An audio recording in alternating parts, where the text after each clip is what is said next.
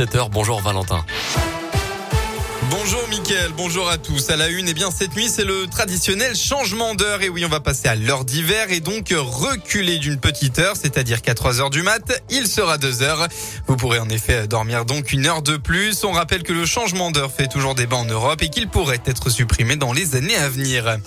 Tragique accident dans le Puy-de-Dôme hier soir. Un conducteur a fait une sortie de route peu avant 22 heures dans le bourg de Marat. Dans l'habitacle, cinq personnes. Malheureusement, dans cette sortie de route, un des passagers, un jeune homme de 17 ans, est décédé en arrêt cardio-respiratoire. Les secours ont tenté de le réanimer, mais en vain. Quand quatre jeunes ont, eux, été transportés en urgence relative au centre hospitalier de Thiers, une enquête est en cours pour déterminer les circonstances de l'accident. Dans la Loire, ce drame à la Ricamarie, une femme d'environ 80 ans a perdu la vie hier en début de soirée suite à un incendie dans son appartement. C'est l'infirmier à domicile qui se, déplace, qui se déplace habituellement chez la victime qui a donné l'alerte de la fumée s'échapper sous la porte de chez elle. Elle aurait succombé finalement soit au début d'incendie, soit à l'inhalation de fumée. Une autopsie sera pratiquée la semaine prochaine pour confirmer. À Saint-Etienne, Gaël Perdriau demande une augmentation des crédits à l'enseignement supérieur dans le budget 2022 du gouvernement.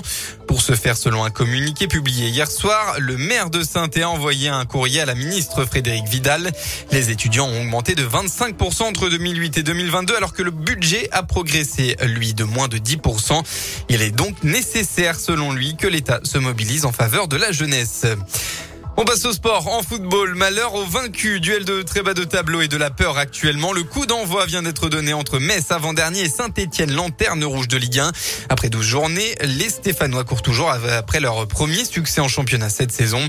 Demain, le Clermont Foot reçoit l'OM en clôture du week-end. Ce sera à 20h45. En rugby, l'ASM Clermont, toujours inconstant, va tenter de faire ses preuves ce soir face à un beau morceau du top 14. Ce sera sur la pelouse de Bordeaux-Bègle à 21h05. L'ASM qui sera toujours privé de Sébastien Bézier et Camille Lopez blessés.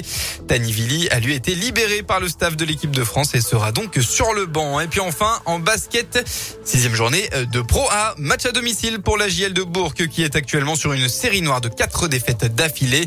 Ce sera euh, contre Gravelines Dunkerque à 20h30. On passe à la météo dans le département, comme prévu le, dans la région, pardon, comme prévu, le vent a soufflé fort cet après-midi en Auvergne-Rhône-Alpes. À 13h, dans, euh, en 112 km heure ont été relevés au sauvage dans le Rhône à la frontière de la Loire. Ça devrait se calmer en cette fin d'après-midi. Quelques plus éparses devraient faire le retour ce soir après quelques éclaircies cet après-midi. Demain, petite bonne nouvelle pour la tournée des bonbons d'Halloween. Les éclaircies seront présentes dans l'après-midi avec encore du vent fort attendu. Retour des nuages et de la pluie en fin de soirée. Et puis enfin, côté Mercure, il fait bon vous aurez entre 17 et 20 degrés au maximum de la journée demain.